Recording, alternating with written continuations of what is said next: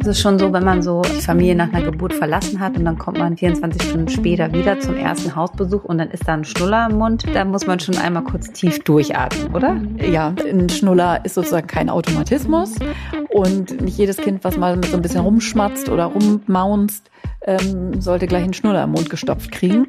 Kann man vielleicht so sagen, dass man in den ersten zwei, eher vier Wochen nach der Geburt kein Schnuller benutzen sollte.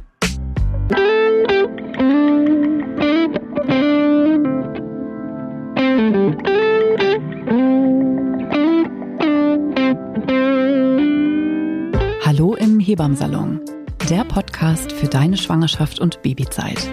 Evidence-based und entertaining, Hebammen-Nähkästchen und Tacheles. leichte Muse und Deep Talk. Und wir sind Sissy Rasche. und Karin Dannhauer. So, es ist wieder Montag. Herzlich willkommen zurück im Hebammsalon. Schön, dass ihr alle wieder zuhört. Äh, heute nehmen wir nach längerer Zeit mal wieder remote auf. Wir sehen uns also nicht direkt, Sissy und ich, nur über einen Bildschirm, weil ja noch Herbstferien sind in Berlin und arbeitende Mütter dann immer irgendwie gucken müssen, wie sie ihr Arbeiten organisieren. Ähm, Sissy ist heute in Schleswig-Holstein. Schleswig-Holstein, um genau zu sein. Ja, Und ich sitze hier in Berlin. genau. Ich nutze jetzt kurz hier den Mittagsschlaf ähm, unserer Kleinsten aus und äh, mit dir zu plaudern. Und äh, dann werden wir ja heute nochmal das schöne Wetter genießen, bevor es dann morgen wieder Richtung Berlin geht. Ähm, die großen, meine großen Kinder haben eine Woche Urlaub in Bad Segeberg, wo ich aufgewachsen bin. Das kennst du ja auch. Ne? Ja, meine Oma hat da gewohnt, habe ich aber, glaube ich, auch schon ein paar Mal erzählt. Deshalb kenne ich das sehr gut. Ne? Kalkberg mit den Tropfsteinhöhlen und Ja. Karl May. Mhm, Die haben Sommer. Urlaub gemacht und ähm, ja, und ich bin gestern hierher gefahren nach, ähm, wie ihr vielleicht mitbekommen habt, habe ich keine Rufbereitschaft mehr. Yes, yes, yes. Ey, hochschwanger ist das ja aber auch mal höchste Zeit, ne? Dass du zumindest diesen Teil deiner vielen, vielen harten Arbeit, dass du zumindest einfach weißt, du kannst pennen, ne? Ja, das fühlt sich schon echt ähm, super an. Ähm, es war, ähm, es war wirklich ein krasser ähm, äh, äh, Oktober von Anfang bis zur Mitte. Es war einfach ähm, die, ich hatte ja vier Geburten im Oktober und die kamen halt wirklich alle in einer Woche. Haben sie aber alle ganz gut abgesprochen und war auch, ähm, ist auch alles gut gelaufen. Aber es war, ähm, äh, die, mein Mann war am, zu Beginn, also ihr seht, ich habe die ganzen Herbstferien gearbeitet, also ich habe nichts mit unseren Kindern gemacht. Mein Mann war die erste Woche bei seinen Eltern ähm, und da sollte ich auch so ein bisschen Zeit für mich haben, um mich mal ein bisschen zu entspannen und auch vielleicht schon ein bisschen was fürs Baby vorzubereiten. Da habe ich eigentlich nur, da habe ich die ganze Zeit Geburten gemacht und in der zweiten Woche waren die Großen dann ähm, bei meiner Mama. Und äh, ja, da waren dann die ganzen Wochenbetten, äh, sind ja jetzt aktuell und jetzt sind die so weit, dass ich ähm, zwei Tage wegfahren konnte. Und dann bin ich gestern mit Lilo gefahren und ähm, sie hat zwei Stunden im Auto geheult. Es war eine sehr schöne Fahrt für uns beide. Ja, also das erinnere ich auch noch gut. Meine Kinder, die haben ja auch es gehasst, Auto zu fahren und auch echt lange. Ich meine, Lilo ist ja jetzt echt kein, Kein richtiges Baby mehr. Baby-Baby mehr. Aber das ähm, ist ja auch noch mal so eine Challenge, ne? dass man als Eltern damit auch so gar nicht rechnet. Was macht man denn? Wie kommt man von A nach B? Wenn Kinder es einfach hassen, hassen, hassen, kaum geht der Motor an, fangen die an zu weinen oder so. Ne? Und gerade wenn man alleine mit den Kindern fährt. Ja, sie will halt Ähm, immer auf dem Schoß sitzen. Ja, na äh, klar. Geht schlecht, Das wenn man geht alleine schlecht. Fährt. Auf der Rückfahrt habe ich ja die Großen dabei, die entertainen sie dann immer, das ist immer besser. Ja. Ja. Aber das war für uns beide, wir waren fix und fertig sind wir hier angekommen. Und ich war auch schon, Ja. so, ich hätte auch mitheulen können. Aber gut, das ist nicht Also, das Thema heute. Also ihr seht, Äh, Ja, doch, das ist, ich, ich finde, das ist schon ein Thema. Also, weil es mich in allen Ferien jedes Mal wieder maximal ähm, und dich auch und alle Mütter, äh, die und alle Eltern letztlich, die irgendwie Kinder haben, es irgendwie ja immer darum geht, die Ferien, äh, die Schulferien in irgendeiner Weise zu lösen. Also ich habe auch zum Beispiel die ganze Zeit gearbeitet wie blöd. Ähm, Ich kann das ja hier auch nochmal erwähnen. Das ist der erste Podcast, den ihr hört, nachdem mein neues Buch erschienen ist, zusammen mit Anja. Und das war einfach ganz aufregend in der letzten Woche, weil die erste Auflage gleich sofort wegverkauft war in einem Tag. Sensationell. Ähm, das war ja zu ähm, erwarten. Ja, das war zu erwarten. Das war, ich habe das überhaupt nicht erwartet und ich glaube auch niemand sonst. Also auch der Verlag druckt ja schon so viele Exemplare, dass die dann wissen, naja, ein bisschen kommen wir damit längst. Dass es am ersten Tag gleich ausverkauft ist, ist schon auch aus äh, ähm, verlagswirtschaftlichen Gründen natürlich nicht so sinnvoll. Die wollen ja auch am nächsten und übernächsten Tag das Buch noch verkaufen. Darf man, Egal. Mal, darf man so viel fragen, wie was so eine Auflage ist, so eine erste Auflage? Oder ich so? glaube, das darf ich tatsächlich nicht ah, okay. sagen. Gut. Ähm, ich muss mal ins Kleingedruckte des Ver äh, Vertrages hineingucken. Sissi, du weißt ja, wie solche Verträge ausgestaltet sind. ja. Gut, ich, ähm, das habe so, ich jetzt noch nicht äh, geguckt, aber ich wollte das mal wissen. Aber ist doch toll. Erstmal herzlichen Glückwunsch euch beiden nochmal. Ähm, ich finde es ein sehr schönes Buch. Ähm, ich habe auch schon ähm, reingelesen und es ist einfach, ähm, ja, es ist einfach ein tolles Buch für das erste Lebensjahr und da werdet ihr auf jeden Fall viel Freude dran haben, wenn ihr es nicht schon in den Händen haltet, weil ähm, unser Hebammsalon Hörerinnen und Hörer sind ja immer up to date, die wussten das ja natürlich auch. Ja, viele haben das dann auch vorbestellt und ganz viele von euch haben das auch ähm, auf Instagram ja schon geteilt und so. Und ich habe das irgendwie, letztes Mal haben wir uns darüber ja schon unterhalten, wie das ist mit dem Reposten und so. Und ich war, wie gesagt, äh, jetzt in den Ferien, wo man dann ja immer alles jongliert. Ne? Also das wollte ich eben einmal noch kurz sagen, so diese Idee, wie schafft man das, voll zu arbeiten und die Ferien zu überbrücken. Und meine Lösung war dies Jahr, äh, dass ich das erste Mal in meinem Leben in ein Hotel gefahren bin mit meiner mit meiner äh, kleinen Tochter. Die große ist ja im Moment nicht in Deutschland, die macht gerade ein Auslandsjahr. Und das war auch nochmal so eine neue Erfahrung. So, es ist, von außen ist das immer so, oh, du machst ja schon wieder Urlaub und so. Es ist aber überhaupt 0,0 Urlaub, sondern einfach eine irgendwie versuchte Lösung ähm, einer Kinderbetreuung, die bei so einem bisschen besserem Wetter in Mittelmeernähe irgendwie so ein bisschen einfacher ist, weil dann die Kinder irgendwie draußen sein können. Hier in Berlin war es einfach für mich überhaupt keine Option, äh, Ferienhort in Pandemiezeiten und auch nicht hier bei, weiß ich nicht, fünf Grad Dauerregen, das Kind die ganze Zeit vor ein iPad zu setzen, während ich arbeite. Und so ging das irgendwie so halbwegs, dass wir dann zumindest viel draußen sein konnten und auf dem Balkon saßen und ich dann eben mit meinem Rechner da saß und ähm, dann zwischendurch habe ich am Strand gearbeitet, was natürlich irgendwie alles überhaupt nicht wirklich funktioniert, aber wo ich mich schon so frage, so krass, ne, so die ganzen Freiberuflerinnen, die sind alle in der gleichen Situation, dass sie ja immer, immer, immer arbeiten. Und von außen sieht das immer so ähm, nach Luxusleben aus, deshalb habe ich auch nichts davon äh, öffentlich geteilt oder erzählt und so, weil ich ja weiß, wie das dann immer ist, ne, dann heißt es so, äh, natürlich ist das privilegiert, das machen zu können. Das ist auch das erste Mal in meinem Leben, dass ich das machen kann. Ähm, und ich finde das trotzdem, struggle ich dann noch so ein bisschen mit mir rum, so wie wieder ein guter Weg ist auch und wieder auch ein guter Weg irgendwie sein kann, sich gegenseitig zu supporten und sich dafür auch nicht zu schämen zum Beispiel. Also das ist ein Riesenthema für mich. Die Vorstellung, ich war in einem schicken Hotel während einer Pandemie und es hat sich überhaupt nicht nach Urlaub angefühlt, weil ich die ganze Zeit gearbeitet habe.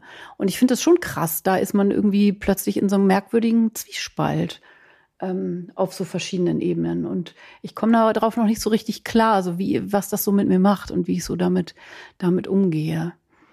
Weißt du, was ich meine? Ja, total. Work-Life-Balance. Ähm, ich hatte das Thema hier gerade mit meiner Mutter, weil sie das auch nicht so nachvollziehen kann, dass ich halt heute Morgen habe ich Kundenservice für die Babybox gemacht. Ähm, jetzt nehme ich mit dir den Podcast auf und für sie ist das dann auch mal so ein bisschen schwierig nachzuvollziehen, so ähm, ich habe gerade das jetzt frei. Also, ne, und ich habe gesagt, Mama, ich bin selbstständig, ich habe nie frei. Also ich habe ja auch, bin ja auch in Kontakt mit meinen Wochenbetten, die auch noch ein paar Fragen haben, wo alles noch nicht so rund läuft und so, so dass man jetzt nicht hundertprozentig ähm, äh, abschalten kann oder immer mit einem Ohr seine Sachen noch macht, was ich, was okay ist, ne?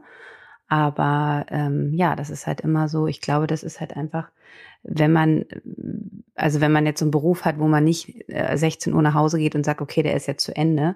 Es gibt ja eigentlich nur noch seltene Berufe, wo das so ist. Und wenn man schon so wie wir so ein ganzes Leben lang selbstständig ist, dann ist das halt, dann ist das halt so, ne? Also man muss da schon aber auch ein bisschen auf sich aufpassen, dass man sich dann halt diese Phasen auch nimmt, wo man dann sagt, okay, muss jetzt einfach mal warten und jetzt ähm, ist auch mal ähm, alles aus, ne?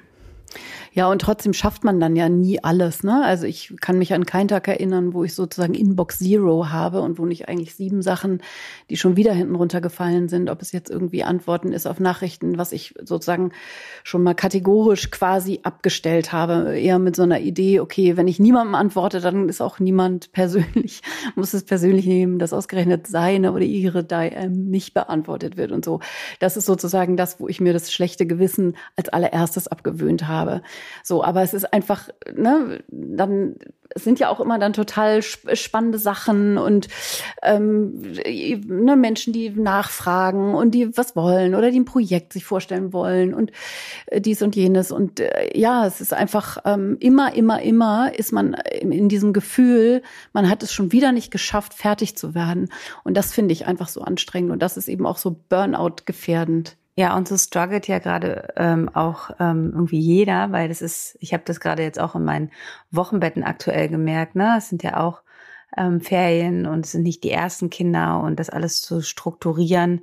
Und ähm, da war es eigentlich ganz schlau von dir wegzufahren, weil ich habe das Gefühl, momentan ist jeder in Berlin krank. Äh, die Erkältungszeit ist wirklich in vollen Gang. Also so die, ähm, die, die äh, nochmal entfliehen konnten, um ein bisschen Vitamin D zu tanken und auch ein bisschen Wärme das ist, glaube ich, ganz gut für die jetzt kommende Zeit auf uns, weil ähm, ich kann ja nur für Berlin sprechen, aber hier ist aktuell wirklich einfach der, also das ist echt krass. Also es ist mir noch nie so extrem aufgefallen, jetzt so in dem ersten Winter oder Herbst, Winter, der jetzt kommt, so nach Corona, also nicht nach Corona, sondern einfach nach diesem, dass alle wieder so mehr Kontakt ja. miteinander haben. Ähm, und die Kinderkliniken in Berlin, die sind ähm, wirklich ähm, alle ausgebucht, so dass dieses Jahr, also die letzte Woche sogar Kinder wirklich schon nach Brandenburg verlegt wurden und die einfach nicht ja. wissen, wohin, weil ähm, ja. so viele auch kleine Kinder so, so ja.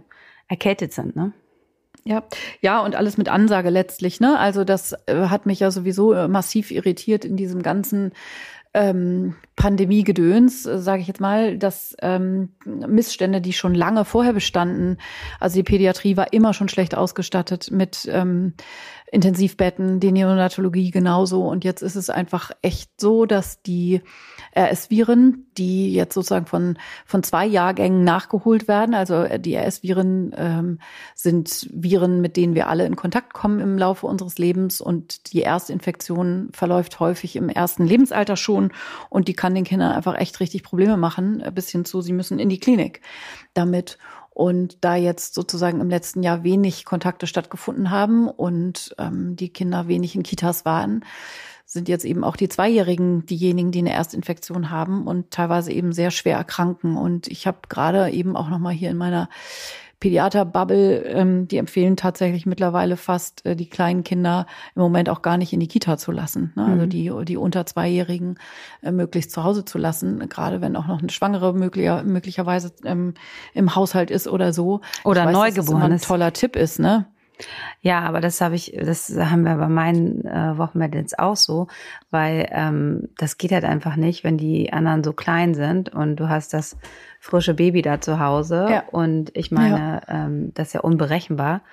Ähm, da muss man dann irgendwie anders gucken, weil das die Erkältung äh, und dann halt auch, das bringt ja auch nichts. Ne? Also es ist halt einfach ein ja, es ist eine schwierige Situation. Da muss man wirklich gucken, dass man sich irgendwie mit äh, Familie ähm, gut abspricht, so dass man da dann noch Erholungsphasen kriegt. Aber das ist natürlich gerade wirklich sehr, sehr gefährlich und ähm, hält einfach bei uns jedenfalls jetzt gerade hier ähm, die ganze Stadt in Schacht, weil das war, also ich habe ja, wie gesagt, jetzt bin ich raus aus der Geburtshilfe, aber auch in der Woche, wo ich da war, also wenn jeden Tag die Neo gesperrt ist, also das heißt die Kinderintensivstation, das ist schon einfach auch ähm, für alle Fälle, die dann halt aktuell reinkommen, was halt Frühgeburten betrifft oder was auch immer, ne? Also das ist natürlich äh, total schwierig. Und wenn die Frauen dann dadurch ganz Berlin und jetzt sogar bis nach Brandenburg auch einfach verlegt wurden mit ihren Kindern, das ist natürlich, da sehen wir wieder mal, wo unser Pflegenotstand ist, weil auch die ähm, Station einen gewissen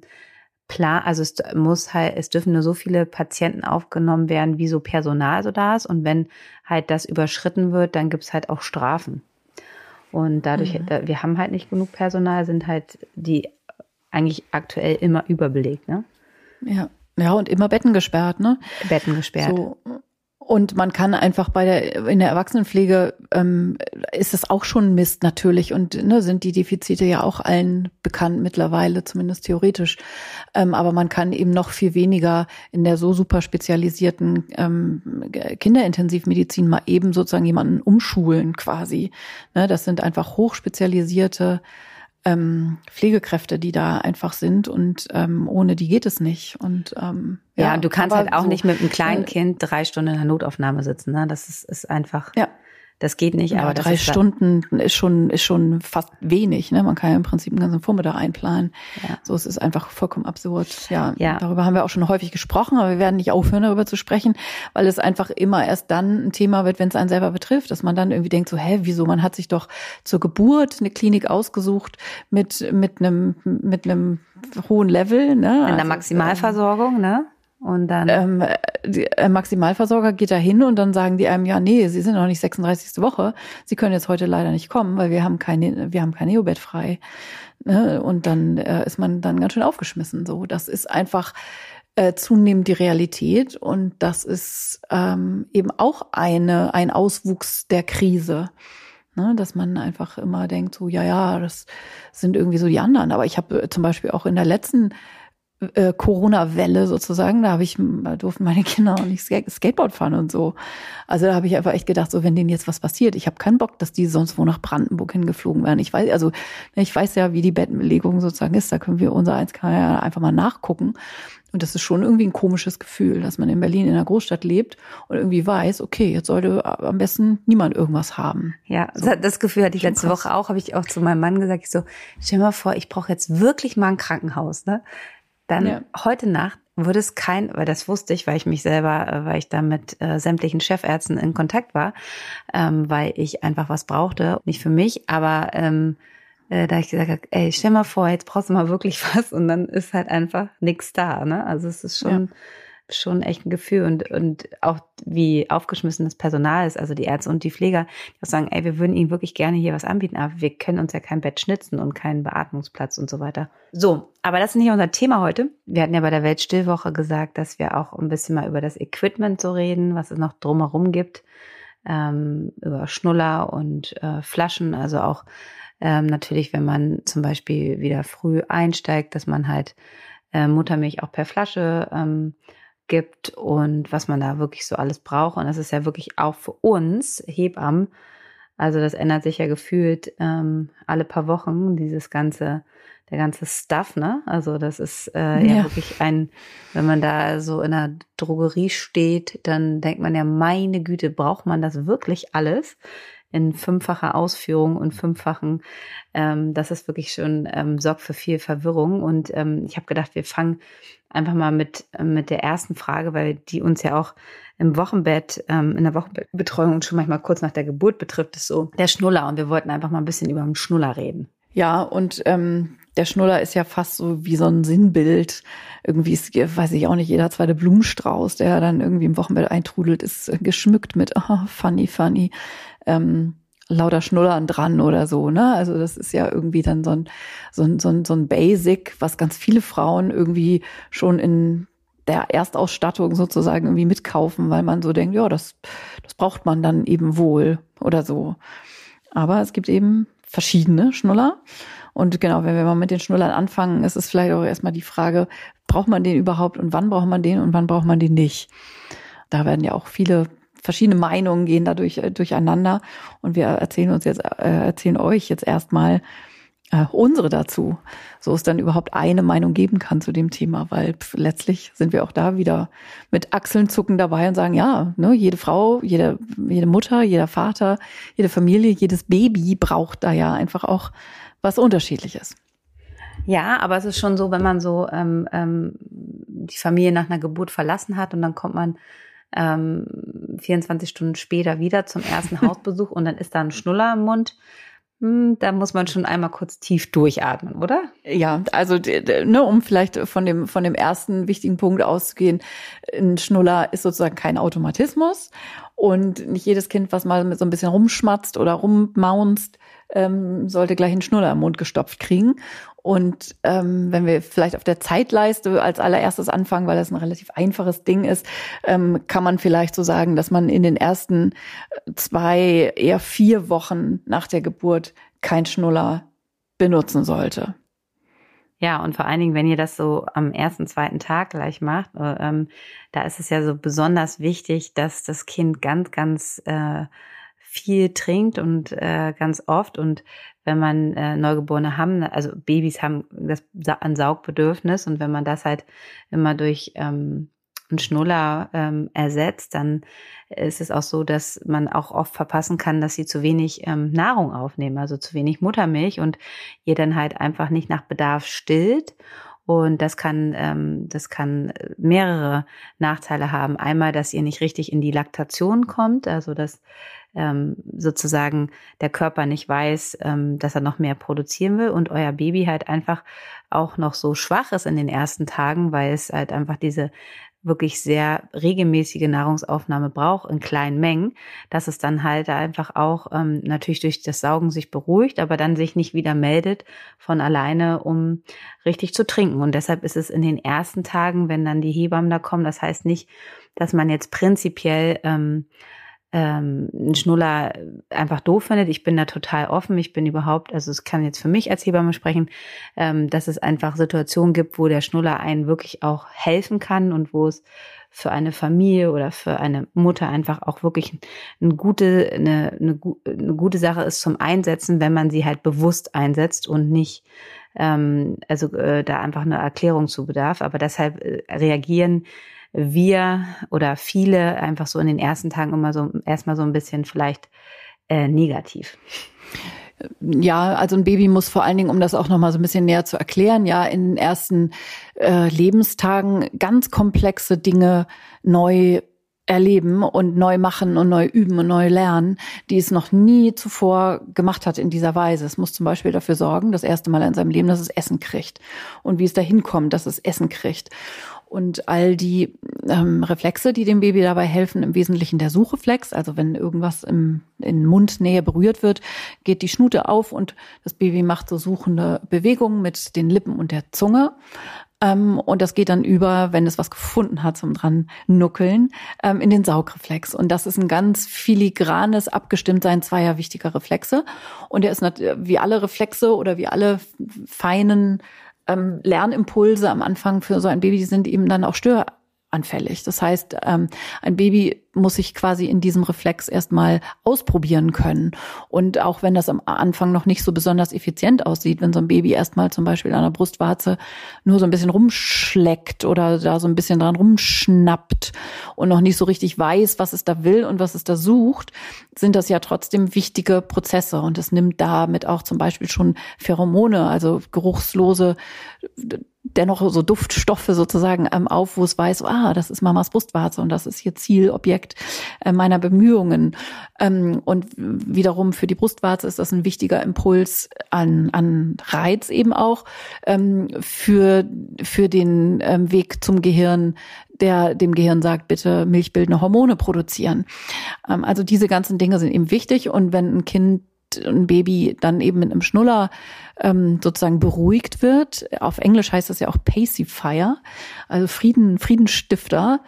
Ähm, so, das ist dann eben keine so besonders gute Idee, sondern so ein Baby soll seine Saug- und Suchreflexe im Wesentlichen an der Brustwarze austoben in den ersten Tagen, um das zu üben, wie man das macht. Weil äh, wenn man dann dann Schnuller im Mund steckt, dann ist das ja überhaupt nichts, was sich in, äh, irgendwie anfühlt für das Baby, ähm, in Bezug auf die reale Saugumgebung. Also mit anderen Worten, kein, kein, kein Nippel, keine Brustwarze fühlt sich für ein Baby so an wie ein Schnuller. Also sowohl von Form als auch Beschaffenheit ist das ja für ein Kind was ganz unterschiedliches. Und das ist das, was wir dann als Hebamme auch gerne dann Saugverwirrung nennen. Ne, ein Baby muss tatsächlich sich am, am mütterlichen Original orientieren, damit es gut lernt, am Busen zu saugen und nicht an einem Schnuller.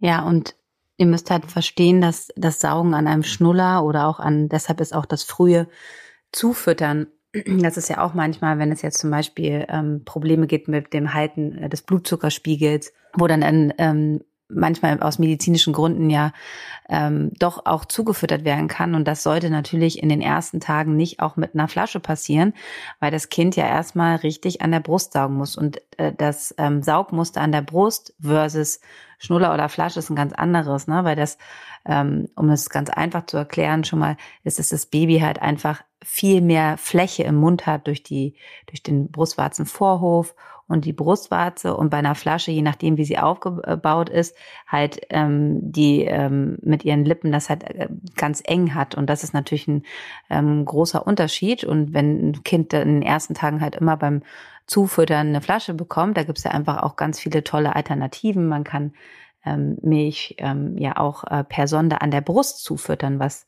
natürlich ein bisschen aufwendiger ist, aber viel effektiver, weil das Kind äh, gleichzeitig zwei Sachen miteinander verbindet. Also es wird halt aus medizinischer Indikation, dass es halt zugefüttert werden muss, warum auch immer.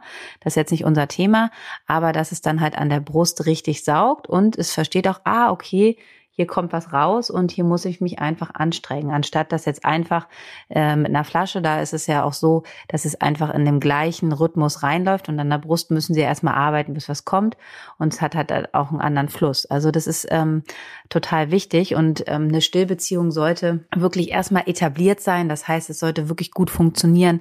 Gerade auch wenn man vielleicht wunde Brustwarzen hat, das ist ja auch mal ein Zeichen, dass es nicht richtig angelegt wird, ähm, dass das wirklich alles gut funktioniert.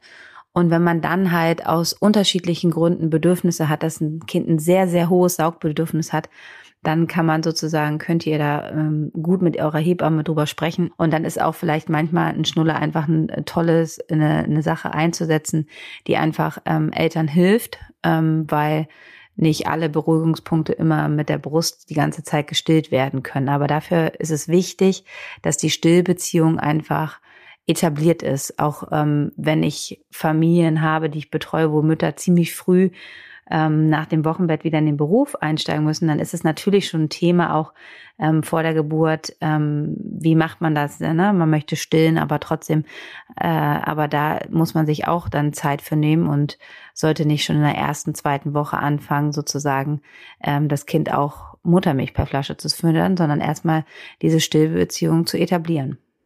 Genau, also wenn es gut eingeübt ist sozusagen, dann wird ein Kind auch immer, ähm, ne, wenn es dann die Wahl hat, nie jetzt plötzlich die Brustwarze verweigern, weil ihr zu viel den Schnuller etabliert habt oder so.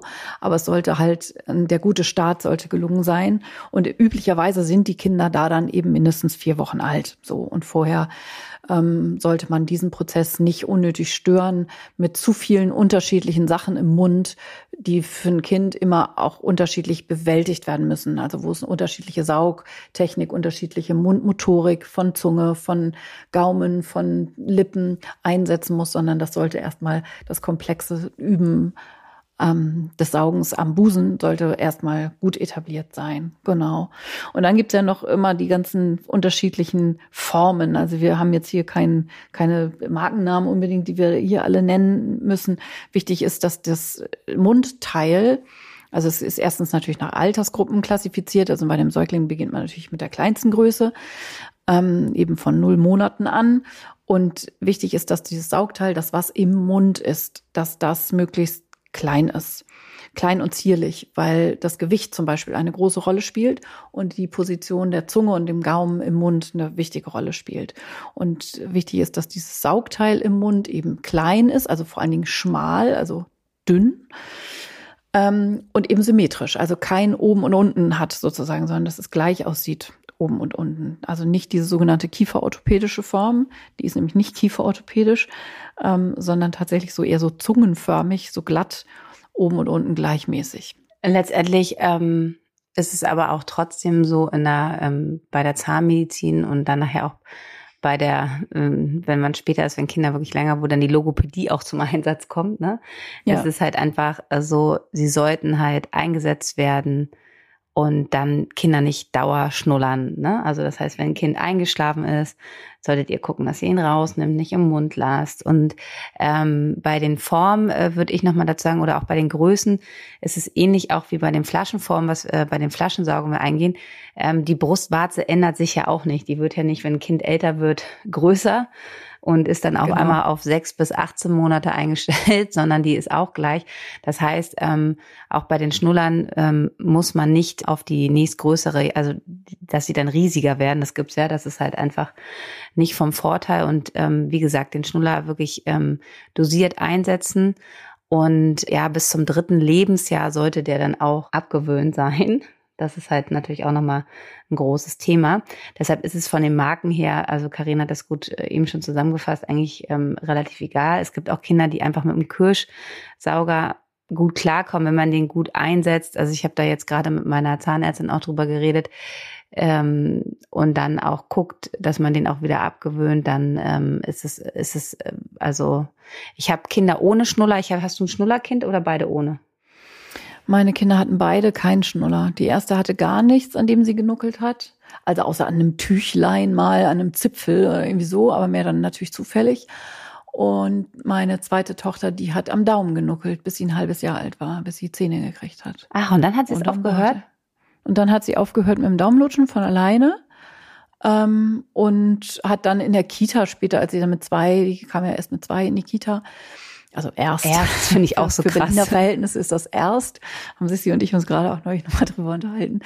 Ähm, genau, als sie mit zwei in die Kita kam, da waren dann da eben andere Kinder. Also ich habe sie erst auch mittags immer schon, also bis sie drei war, habe ich sie nur als Mittagskind immer da gelassen, dass sie vor Mittagsschlaf dann ähm, dass sie zu Hause mit, Mittagsschlaf gemacht hat und ich sie vor Mittagsschlaf abgeholt habe. Und da hat sie aber dann immer gesehen, dass die anderen Kinder einen Schnuller hatten.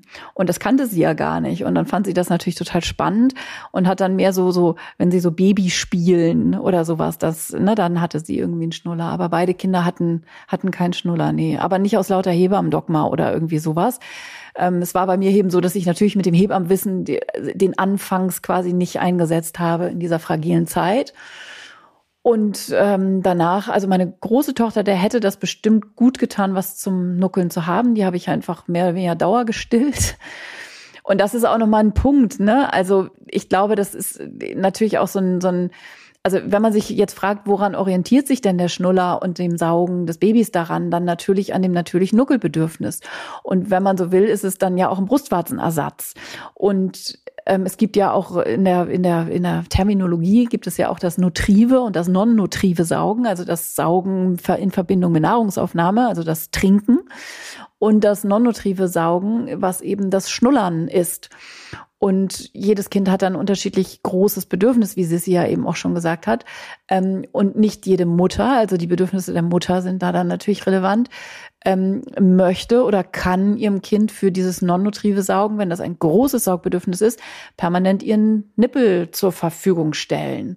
Aber letztlich ist es das, was viele vollstillende Mütter eben kennen, dass so dieses alle drei Stunden stillen oder alle vier Stunden stillen schon allein deshalb überhaupt nicht funktionieren würde, abgesehen davon natürlich, dass die Kalorienaufnahme dann sehr wahrscheinlich auch nicht reicht, aber dass eben dieses non-nutrive Saugen äh, schon eine Rolle spielt und dass ja viele vollgestillte Kinder eher so alle anderthalb Stunden oder sowas am Busen sind, um sich dort eben verschiedene Bedürfnisse zu stillen. Und eine Frau, die äh, äh sozusagen ausschließlich stillt und ein Baby, was keinen Schnuller hat, ähm, und ein Baby, was dann trotzdem ein entsprech alterstypisches entsprechendes ähm, Nuckelbedürfnis hat, wird natürlich auch häufig am Busen in Anführungsstrichen nur nuckeln. Wobei es dieses nur natürlich nicht gibt. Es äh, setzt immer so diesen Gedanken voraus, es ist ja nur nuckeln, das heißt, es sei weniger wichtig. Das ist es aber eben nicht. Ne? Also nuckeln ist für Kinder ja wirklich eine Urbewegung und eben auch, also kann man im EEG sehen, wie sich die Gehirnwellen beim Nuckeln ähm, entspannen sozusagen. Also das ist ein ganz wichtiger, ganz wichtige Brücke auch für ein Kind, um zu entspannen oder auch um einzuschlafen. Ja, es ist äh, auch immer so, wenn man dann nicht mehr stillt, das ist auch immer, finde ich, ja. immer so, da ist die Geheimwaffe einfach weg, ne? Weil das ist halt, es hilft halt immer. Und ja. ähm, aber genau, da muss man halt auch gucken, da sind halt auch nicht alle Frauen, die das halt einfach gut können. Ne? Also ich meine, ich, ich war immer froh, dass ich das hatte. Ähm, und nachher, gerade wenn sie älter sind und die krank sind und so, und du weißt halt immer, Stillen hilft immer, ne? Also es ja. hilft, ähm, man ist froh, wenn sie dann äh, dadurch einfach Flüssigkeit kriegen, aber auch, dass sie sich einfach beruhigen und ähm, wirklich ähm, runterkommen, ne? Und ähm, mhm. das ist natürlich ähm, toll, aber genau, wir sind da sehr offen und können das natürlich auch nachvollziehen, wenn es aus gewissen Gründen einfach nicht geht. Und dann ist natürlich, wenn man einen Schnuller gut einsetzt, ähm, kann der natürlich da auch einfach helfen und ist halt einfach ähm, ja eine gute Möglichkeit, auch ein Kind diese Bedürfnisse dann zu geben. Was du eben noch mal erzählt hast, fand ich auch total wichtig, nämlich so dieses Schnuller dosiert einsetzen, ne? Mhm. dass man also wirklich versteht, dass nicht jeder jeder Mounts, jede Lautäußerung eines Kindes sozusagen abgestöpselt, äh, nenne ich das dann gerne äh, werden soll. Ne? Also dass sobald ein Kind äh, irgendwie den Mund aufmacht und kundtut sozusagen, dann ist es ja manchmal so ein Reflex, also vor allen Dingen auch in der Öffentlichkeit, äh, so Kind schnell wieder still machen, weil sonst mhm. alle gucken und sagen, was hat es denn, wenn man da mhm. irgendwie an der Supermarktkasse steht und so. Also Kinder sind ja auch heutzutage in unserer modernen Welt ganz schön gefordert, sich sozusagen permanent äh, an die Bedürfnisse der Erwachsenen irgendwie Gut zu benehmen. Also man ist im Café unterwegs und so mhm. und dann ne, will man aber auch in Ruhe jetzt den Kaffee zu Ende trinken und mal irgendwie drei Wörter unter Erwachsenen irgendwie austauschen und so ähm, wenn nicht gerade Corona ist. Ähm, so und dann ist es einfach auch schnell so, ne, abstöpseln. So. Ja. Also ähm, wir gewöhnen uns sicher auch selber damit Dinge an, die wir so reflexartig tun. Und wenn ein Kind zum Beispiel eine Schnullerkette immer irgendwie direkt der Schnuller baumelt permanent vor der Nase, dann ist das natürlich sehr praktisch, weil das Ding einfach nicht so oft runterfällt. Aber ähm, ein Kind hat den dann auch ständig im Blick und wird ihn dann sicher auch anders sozusagen einfordern, als wenn der Schnuller sozusagen aus der Tasche genommen wird, gezaubert wird und nur zum Schlafen zum Beispiel zum Einsatz kommt oder so. Das ist sicher auch altersgemäß irgendwie unterschiedlich. Du hast ja jetzt schon sozusagen das Fenster weit aufgemacht bis zum dritten Geburtstag. Gewöhnt man den dann irgendwann wieder ab, so. Also wir reden, ne, wenn wir jetzt von Schnuller reden, natürlich nicht über die gleichen Bedürfnisse eines Säuglings mit acht Wochen als eines Kleinkindes, was erschöpft von der Kita jetzt noch durch den Supermarkt geschleift werden muss, weil nichts zu essen im Kühlschrank ist.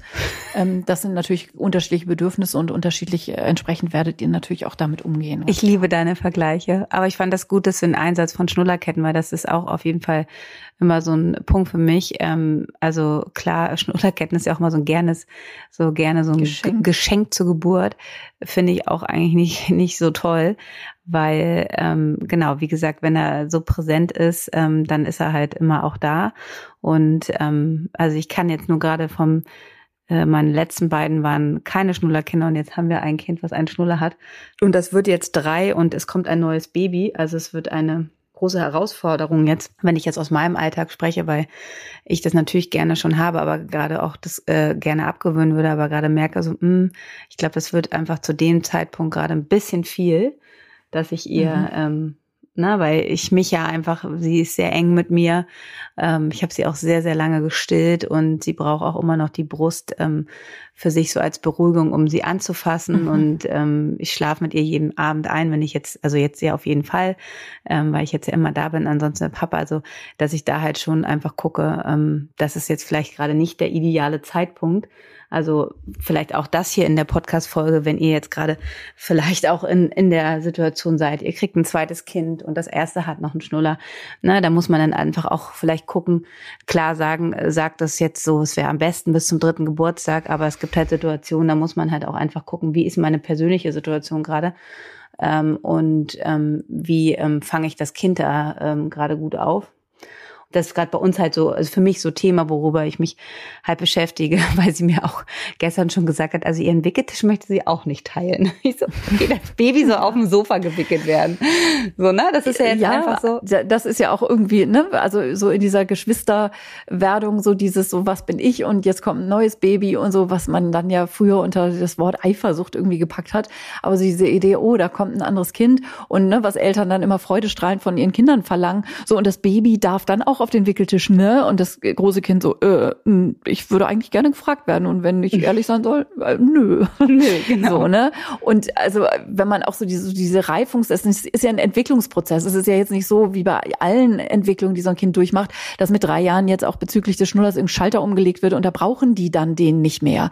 Es ist immer gut für, für sozusagen Veränderungen von Ritualen, unter die könnte man das ja jetzt fassen, dann eben auf den Schnuller irgendwann zu verzichten, ähm, einen Zeitpunkt auszusuchen, auszuwählen, wo auch kein Kampf notwendig ist. Also so die Idee so, ne, also werden wir dann auch viel gefragt, so irgendwelche Rituale mit der Schnullerfee oder dem Schnullerbaum oder irgendwie sowas. Ähm, das kann man natürlich irgendwie alles machen, aber wenn man dann irgendwie immer in die Trickkiste von irgendwelchen Fabelwesen da irgendwie greifen muss, um den Kindern irgendwie so einen Schritt zu ermöglichen, kann man auch hinterfragen, muss man nicht. Ihr könnt das sowieso eh alles so, so machen, wie ihr wollt. Aber ich finde es schon gut, eher auf Signale des Kindes zu achten und sowas zu verabreden oder so. Ne? Also ich kenne dann auch Familien, die dann irgendwie mit dem Kind besprechen und dann ähm, werfen wir die gemeinsam in den Mülleimer, die Schnuller, wenn du bereit bist und die nicht mehr willst oder irgendwie so. Aber ähm, da ich nie ein Kind hatte, was von Schnullern abgewöhnt werden musste, habe ich da jetzt im Wesentlichen auch nur schlau zu, zu reden und habe wenig eigene praktische Erfahrungen damit, ne? Wobei das natürlich auch immer nur singulär wäre. Aber ähm, so, da gibt es auch natürlich die verschiedenen Wege, aber bloß weil jetzt der dritte Geburtstag ansteht, dann dauert es halt noch ein halbes Jahr. Also es passiert jetzt so viel für deine kleine Maus an Veränderungen. Da muss man ihr dann ja auch nicht zu viel zumuten, finde ich auch. Und ich finde es auch ähm, ähnlich wie beim Thema Abstillen, ne? Also da müssen halt, also beim Abstillen ist halt noch eine zweite Person mit, also ist Mutter und mhm. Kind, ne? Aber man merkt es ja auch selber, wenn, wenn ihr halt einfach dann nicht zu bereit seid oder ihr auch merkt so, ah, eigentlich ist die Außenwelt, sagt mir, ich soll jetzt abstellen, weil vielleicht Kita-Eingewöhnung oder weil was weiß ich, das Kind wird zu sehr verwöhnt, da gibt's ja auch immer noch diese Sprüche, dass das ja auch immer so eher eine Außeneinwirkung ist und gar nicht die Bedürfnisse von dir und deinem Baby ähm, widerspiegelt. Und deshalb tun sich dann auch viele Frauen so, oh, ich weiß nicht und so weiter. Und wenn man dann irgendwie drei Sätze mit denen redest, so, ja, willst du das denn überhaupt? Ja, eigentlich nicht. Dann, das ist ja auch so ein Thema. Dann, also, ne, das Abstillen funktioniert ja eigentlich auch nur gut, wenn man, wenn, also vor allem die Mutter dann dazu bereit ist, ne? Also das auch wirklich gehen zu lassen, wo sie, weil die meisten haben ja immer eher das Gefühl, ich muss das jetzt machen, weil verschiedene äußere Bedürfnisse ähm, das so sagen, aber das finde ich ähnlich und das ist auch so ein bisschen mit mit dem Schnuller, also dann, dass dass man sich dann unter, weil dann man, wir vergleichen uns ja immer, ne? Es ist genauso wie mit dem Trockenwerden, das ist auch ein riesiger Vergleich. Also es gibt Kinder, die die signalisieren das total früh und ich ähm, merke das auch immer, ich meine, ich habe jetzt drei Kinder, jetzt kommt noch eine Persönlichkeit hinzu. Also unser, meine dritte ist einfach ein absolutes Baby noch, finde ich immer. Also in vielen Dingen, da waren die anderen schon viel weiter. Die spricht zwar gut, ist motorisch gut, aber ich habe immer das Gefühl, die ist einfach, die liebt noch ihre Winde und da, ne, auch wenn wir mit ihr darüber reden, aber das ist, sie signalisiert ganz klar so, nö, das ist für sie noch gut und da mache ich mir jetzt auch gar keinen Stress, weil ich weiß, es wird ja irgendwann funktionieren. Aber ich glaube halt, beim ersten Kind ist es nochmal so, dass man halt dann natürlich mehr nach rechts und links guckt, ne, weil man ja auch selber noch nicht die, die Erfahrung hat vom Geschwisterkind und sich dadurch halt auch immer so viel verunsichern lässt. Und das merken wir auch in unserer Arbeit, so, äh, dass man halt dann denkt, okay, das soll jetzt alles noch vorher geschehen, trocken werden, mhm. vielleicht der Schnuller weg werden, ähm, was das große Geschwisterkind alles schaffen muss, bevor ein neues Baby kommt, ist natürlich utopisch, mhm. das zu denken. Ja, ne? Also es ist schon, ähm, ähm, dass ihr da wirklich immer wieder versucht, auch so bei euch und bei eurem Kind zu sein, weil ihr wisst eigentlich ganz genau, was euer Kind braucht und ob es dazu bereit ist, weil es euch diese Sachen signalisiert ähm, und dass man sich da versucht, nicht immer so unter Druck zu setzen. Mhm. Und ähm, wo wir beim Schnuller sind, wie gesagt, es ist halt einfach eine Sache, die ihr, die ihr einsetzen könnt, aber immer bewusst. Und das war auch nochmal so schön, wie du es gesagt hast, ne, dass man nicht immer gleich, weil auch das ist auch so ein Riesenthema. Oh, das ist aber ein liebes Kind. Also liebe Kinder sind immer die, die nichts von sich geben, die ruhig sitzen. Das ist natürlich total untypisch für Kinder, weil Kinder sitzen nicht die ganze Zeit still. Und dieses liebe Kind, ähm, ja, und dadurch wirkt man dann halt halt nervös, wenn man vielleicht irgendwo gerade in einem Laden ist und dann soll es sich auch gut benehmen und dann halt immer dann halt gleich dann Schnuller zuckt, weil man jetzt so Ruhe will. Ne? Und das ist natürlich, mhm. so sollte der Schnuller natürlich nicht eingesetzt werden als sozusagen Maulkopf. Das hört sich ein bisschen sehr negativ an, aber dass man wirklich genau guckt, wie setze ich den ein und dass ihr dann halt, wenn das Kind sich beruhigt hat, auch den dann wieder äh, wegnimmt und da sind halt einfach Schnullerketten einfach doof, wenn es sich immer die ganze Zeit, während es spielt, auch dieses Ding immer im Mund stecken kann, ne? Weil es dann ja auch abgelenkt ist vom Spielen. Ja, Ja, und also da dann auch nochmal, also bei größeren Kindern, ne, wenn ich eben von Gehirnwellen gesprochen habe, die sich sozusagen beruhigen, und das ist auch nochmal wichtig zu verstehen, dass es wirklich ein Beruhigungsmodus ist, was Saugen macht und was sich natürlich auf den gesamten Körpertonus dann auch, ähm, äh, auswirkt. Das heißt, ein Kind auf dem Spielplatz, auf der Schaukel, ähm, das soll sich festhalten und das soll mit seinem vestibulären Gleichgewichtsorgan sozusagen ne, in Einklang sein. Und soll und Spannung haben im Körper, soll halt einfach, ne? Das genau, und soll eine Spannung haben und so. Und wenn es einen Nuckel im Mund hat und ne, da dann anfängt zu schaukeln, zu klettern, all diese Dinge zu machen und hat einen Schnuller im Mund, das ist überhaupt nicht gut natürlich, ne? Weil einfach eine ganz an, ein ganz anderer ähm, Körpertonus gefragt ist. Und das gleiche gilt für die Kommunikation. Also Lautbildung sozusagen ähm, mit Schnuller im Mund geht auch nicht so gut. Ne? Also auch die äh, vorverbale Kommunikation mit Kindern möglichst nicht mit Schnuller im Mund, weil einfach die Hälfte des Gesichtes ja äh, quasi mit dem Schnuller ähm, auch verdeckt ist und ähm, die Lautbildung mit Zunge und äh, Lippen ähm, dann ja sowieso nicht funktioniert. Also sprich, wenn ihr in einem aktiven Modus seid mit eurem Kind, entweder also kommuniziert oder spielt, dann hat ein Schnuller da einfach auch tatsächlich nichts zu suchen. Das Wort zum Schnuller. Was? Und jetzt unterbrechen wir unseren Hebammsalon kurz für ein bisschen Werbung. Werbung!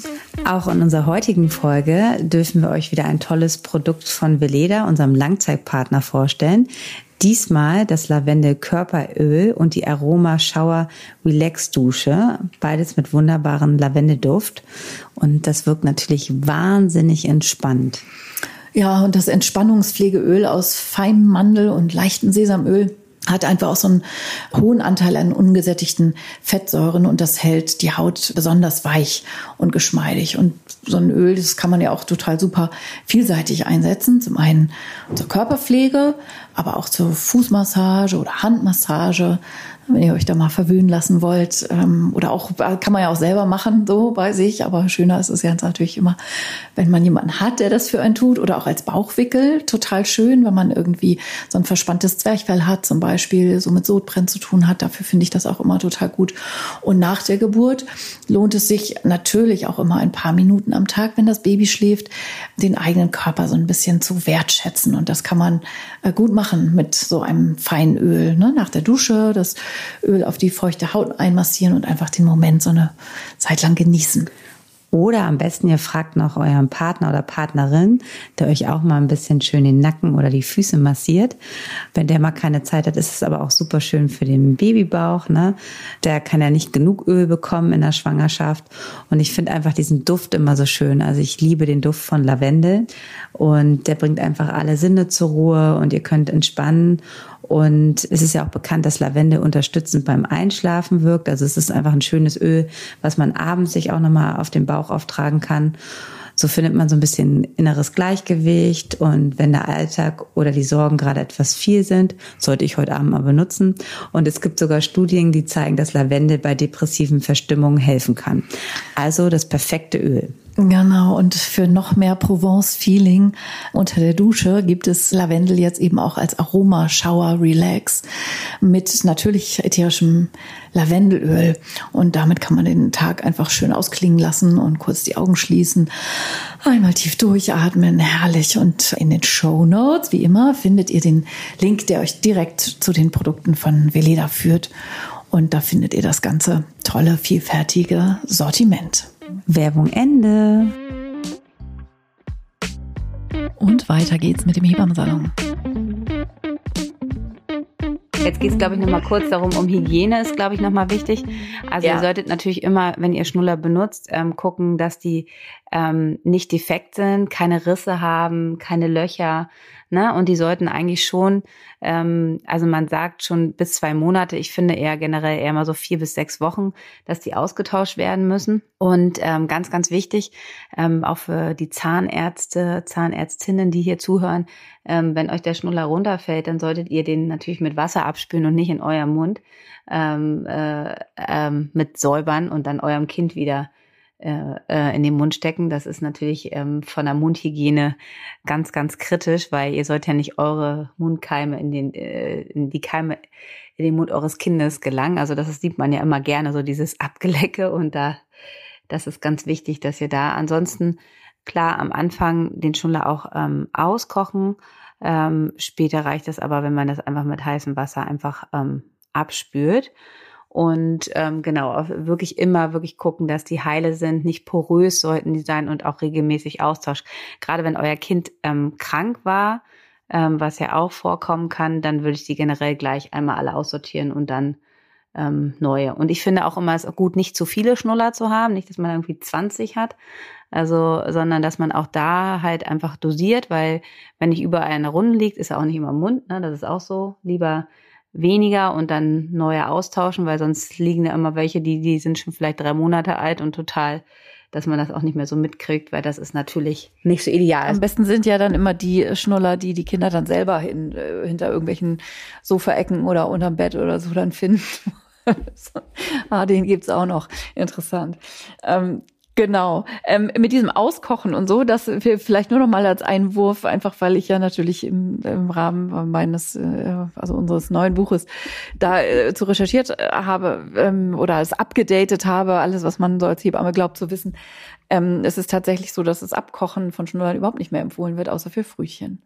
Also auch von Beginn an wird einfach gesagt, mit heißem Wasser abspülen, ne? ähm, einfach abspülen, hin und wieder mal einen Tropfen Ökospüli dazu mhm. verwenden, damit man auch so fettlöslich und eiweißlöslich äh, irgendwie hat. Ähm, man sollte sie nicht in die Spülmaschine tun. Das oh. ist, äh, äh, ne, die meisten würden nicht drauf kommen, aber äh, das zu machen. Aber ich sag's an dieser Stelle nochmal ganz im Gegensatz zu äh, Milchflaschen, zu denen wir gleich kommen. Die kann man natürlich im Geschirrspüler äh, spülen, aber auch nur dann, wenn es ökotaugliches ähm, Spülmittel ist, was man dazu benutzt.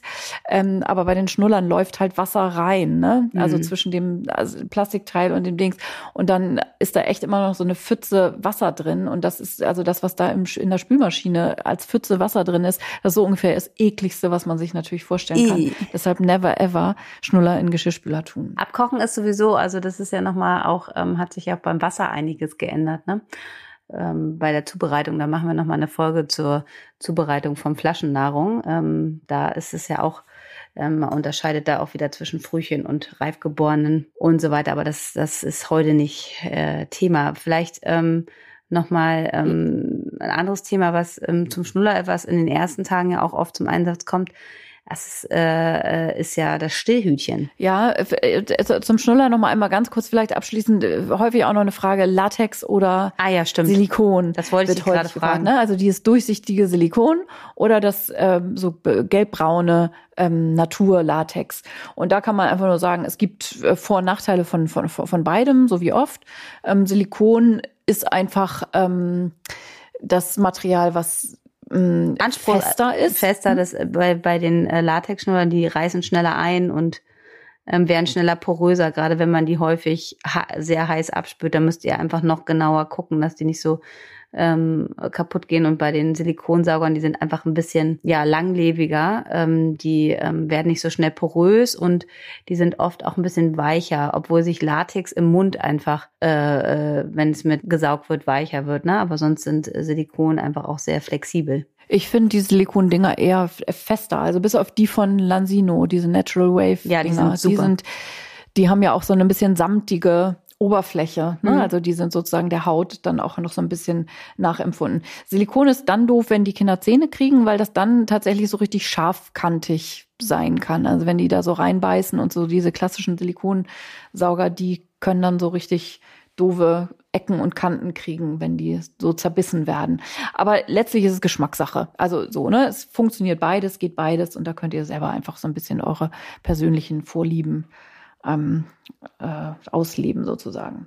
So, dann ist ja auch noch ein wichtiges Thema zusätzlich zum Schnuller in den ersten Tagen ist ja immer noch das Stillhütchen auch, ne? Ist ja auch, ähm, mhm. finde ich wichtig, dass wir das mal ansprechen, weil es auch natürlich wird immer auch oft zu schnell eingesetzt, ähm, ist ein medizinisches Hilfsmittel und sollte auch wirklich, ähm, also ich erlebe es auch, weiß nicht, wie du das äh, hast, aber dass oft sowas einfach schon vorher gekauft wird und ähm, sowas solltet ihr nicht vorher kaufen, sondern das ist halt wirklich einfach, dass man das, wenn es eine medizinische Indikation dazu gibt, das ähm, mit dem betreuenden Fachpersonal auch bespricht, weil Stillhütchen sind auch nicht ohne. Genau, aus verschiedenen Gründen. Ne? Also ich glaube, dieses vorher schon kaufen, das liegt häufig daran, wie bei einigen Sachen, ja, dass die beste Freundin einem sagt, unbedingt brauchst du XY, das hat mir das Leben gerettet. Das kann, weiß ich auch nicht, irgendwie das Stillkissen von Firma Y, das kann bei einer Geburt eine PDA sein, das kann ein Stillhütchen sein, wenn das das persönliche Issue eurer besten Freundin eben war. Und ähm, genau, aus den gleichen Gründen, die Sissy eben meint, finde ich auch, dass man das auf keinen Fall vorher kaufen muss oder sollte. Es verführt dann eher dazu, dass ihr das zu früh und möglicherweise nicht bei einer richtigen Indikation, wenn man so will, das äh, ist das, was Sissy meint mit medizinisches Hilfsmittel. Es braucht eine Indikation, ähm, dass ihr damit sozusagen nicht zu früh unterwegs seid, weil, wie Sissy eben schon gesagt hat, ein Stillhütchen ist nicht ohne. Ähm, das heißt, es hat nicht nur Vor-, sondern auch ein paar Nachteile. Und ich glaube, der häufigste Grund, warum Stillhütchen eingesetzt wird, ist im Krankenhaus in den ersten Tagen, wenn ihr mm, in der Klinik entbunden habt. Ähm, und eben äh, das Stillen auf Anhieb nicht, noch nicht so gut klappt und die personelle Betreuung äh, ebenso ist, dass niemand richtig Zeit hat, um euch das zu zeigen. Dann wird ein Stillhütchen irgendwie euch mal eben rübergeworfen, nach dem Motto, probier mal damit, wenn das nicht so einfach geht, weil es für ein Baby aus den vorhin genannten Gründen, ein Baby muss das Saugen erstmal üben, ähm, erstmal leichter fällt, weil ein Baby dann was richtig in den Mund reingesteckt kriegt, sodass ähm, sehr früh schon dieser Saugreflex ähm, ausgelöst wird und es nicht so viel Suchen und nicht so viel eigenes Finden braucht, weil ein Hütchen im Mund, ein so ein Plastiknippel sozusagen für ein Baby natürlich immer leichter zu fassen und daran zu saugen ist als eine natürliche Brustwarze, die natürlicherweise viel kleiner und vor allen Dingen auch viel flacher ist als ein Stillhütchen, das jemals sein könnte. Ja, was sind die Nachteile, glaube ich, einfach nochmal kurz da zusammenzufassen mhm. ist, ist einfach, mhm dass das Kind natürlich nicht ähm, direkt an der Brust ähm, ist. Also das heißt, äh, der Geruch ist nicht da. Ähm, oft ist es auch so, dass äh, das Stillhütchen nicht ideal angelegt wird und dadurch dann auch nicht die Brust richtig gefasst wird. Das heißt auch der Warzenvorhof, also es ist eigentlich eher nur nuckelt. Und wenn es dann nicht effektiv und richtig daran trinkt, dann äh, wird natürlich auch ähm, die Laktation nicht richtig angeregt und es kann halt auch einfach zu weniger Milch bis dahin führen, dass halt ähm, das Kind nicht ausreichend äh, Milch bekommt. Und deshalb ist es einfach ganz wichtig, dass man, wenn man so ein Stillhütchen einsetzt, erstmal die richtige Größe hat, was auch sehr oft falsch eingesetzt wird. Die meisten kaufen das zu kleine Stillhütchen, weil sie denken, ähm, ja, Größe S passt auf meinen Nippel, aber es ist wichtig, dass der die ähm, Brustwarze an sich darunter auch schön frei liegt, also ähnlich wie beim Pumpen. Und es ist groß genug, dass die Kinder viel im Mund haben, um halt auch den Warzenvorhof noch gut zu greifen. Und das sollte natürlich immer ähm, eher mit einer Fachperson erfolgen, die dann wirklich auch gezielt gucken kann, dass das Kind trotzdem ähm, richtig trinkt. Deshalb ist das halt auch wirklich ein medizinisches Hilfsmittel und keine Dauerlösung sozusagen, was man einfach auch für eine bestimmte Zeit an äh, äh, einsetzt. Manchmal macht man es auch nur so, dass man das Stillhütchen kurz zum Andocken, dass das Kind gut trinkt, dann nimmt man es wieder ab und versucht nochmal anzulegen. Ähm, das funktioniert auch gut. Also das ist wirklich eine, ein medizinisches Hilfsmittel. Ja, und wenn man einfach vor allen Dingen mit Geduld und Spucke mal so richtig gezeigt kriegt, wie man dem Baby die kleine weiche Brustwarze hinreichen, in den Mund reichen kann, ohne Stillhütchen, dann sind das einfach die sowieso viel größeren und wichtigeren Aha-Effekte. Ne? Also das, wie kann man einem Baby möglicherweise helfen, indem man erstmal die Position, dass das Baby die richtige Position zur Brustwarze hat, zum Beispiel durch den Einsatz von einem Stillkissen oder einem anderen Kissen, dass das Baby also auf der richtigen Höhe erstmal liegt und dass es nah genug an euch dran liegt und dass ihr dann mit den Händen, am Anfang wünscht man sich sieben Hände gleichzeitig, ähm, eben auch die Brustwarze so ein bisschen hinhalten könnt, sozusagen dem Baby. Das kann man jetzt in einem Podcast-Format natürlich nicht gut äh, demonstrieren oder zeigen, aber das würde eure Hebamme dann sinnvollerweise tun. Und siehe da, ähm, einige Kinder, die äh, in der Klinik nur mit Hütchen gesaugt haben, weil es immer hieß, das geht nicht ohne ähm, schwuppdiwupp ähm, einmal richtig mit Geduld gezeigt, äh, geht das dann plötzlich. Und dann fällt bei allen Beteiligten, beim Baby und auch bei der Mama, häufig so ein Groschen und man merkt so, ah, es geht, es geht eben doch ohne. Ich finde dieses Abgewöhnen oder dieses, dieses, wie Sissy das eben gesagt hat, dieses Zwischending, es klappt noch nicht immer ohne Hütchen, manchmal braucht man es noch, so dieses erstmal das Kind mit einem Hütchen ansaugen zu lassen und es dann, wenn das Baby ins Saugen gekommen ist, wegzunehmen und dann ohne Hütchen wieder anzusaugen. Das sind so die ersten ähm, Probiersituationen, wenn man so für sich entschieden hat, okay, äh, man möchte jetzt gerne davon dann auch wieder loskommen, weil das ist eben oft ein Problem, dass es dann zwar irgendwie irgendwann gut klappt, aber nur mit Hütchen. Und es ist eben dann nicht nur so, dass, was ich sie eben erklärt hat, dass die Milchbildung darunter leiden kann, weil eben das Baby weniger Milch oft mit diesem Hütchen kriegt und aber auch durch, die, durch, durch dieses Material sozusagen, was zwischen Mund und ähm, und Brustwarze liegt, also diese feine Silikonhaut ist ja trotzdem sozusagen ähm, etwas, was den, die Stimulation an der Haut, an der Brustwarze verringert. Und das wiederum macht weniger Rückkopplung zu den milchbildenden Hormonen im Gehirn. Ne, also die Rezeptoren an der Haut, die wollen direkt gekitzelt werden.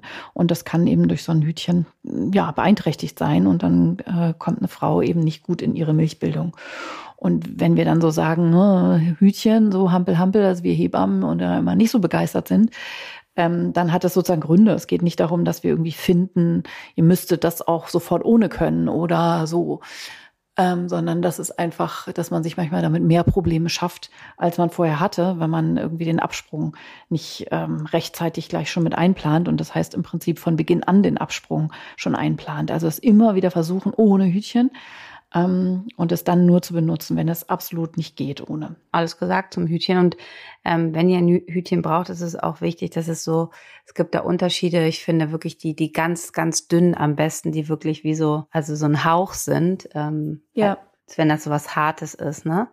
Das, äh, ähm, da finde ich wirklich eigentlich immer noch die von Medela am besten. Ja. Ohne jetzt hier ja eine auch, Produktwerbung zu machen. Genau, und die haben ja auch häufig so diesen Ausschnitt, ne, dass das Baby Ja, dass das Kind an der Brust riechen kann, ne, dass die Nase, genau. dafür ist dieser Ausschnitt, dass ihr darauf achtet, wenn ihr ein Hütchen benutzen, also braucht, dass ähm, die Nase immer frei ist, so das Kind einfach auch eure Brust riechen kann. Genau. So, und jetzt sind wir schon beim großen Thema Flaschen eigentlich, auf die Vielfalt von Nuckelflaschen, die es gibt. Da ist es ja wirklich ein großes, großes Feld und ähm, äh, ich habe auf jeden Fall meine Favor Favoriten. Ähm, das, das kann ich aber nachher nochmal sagen. Also auch da ist es ähnlich wie beim Schnuller eigentlich, dass es verschiedene Saugaufsätze gibt und in verschiedenen Formen. Und ähm, es gibt einige, die halt ähm, wo noch mehr versucht wird, dass es halt brustähnlich ist und deshalb ähm, soll, äh, haben wir auch beim Schnuller schon gesagt, sollte es eine eine nicht eine, eine äh, Sau, ein Saugaufsatz sein, der oben und unten hat, sondern ein Saugaufsatz sein, der ähm, gleich ist an allen Seiten, so wie es beim Füttern auch eigentlich ist. Und worauf ihr wirklich darauf achten solltet, ist es, dass es eine breit, also ein breiter Aufsatz ist, also dass es nicht zu schmal ist, sondern dass das Kind wirklich ähm, es trinkt ja an der Brust, muss es ja auch die Lippen umstülpen und hat halt ganz viel Warzenvorhof mit im Mund. Und ähm, es gibt da unterschiedliche Flaschenformen und am besten sind die Flaschen, wo es so einen Breithals hat, ähm, am besten, weil dann die Kinder auch sehr, sehr viel Flasche im Mund haben und das ist auf jeden Fall beim Trinken aus der Flasche auch sehr, sehr wichtig. Genau, also die sind nicht nur standfester, also man mag sich ja manchmal fragen, so, hä, wieso gibt es sozusagen diese, diese schmalen, dünnen und wieso gibt es so diese breiten? Ähm, da denkt man vielleicht erstmal dann, daran, wie die, weiß ich auch nicht, in Geschirrspüler passen oder wie die, wie standfest die sind.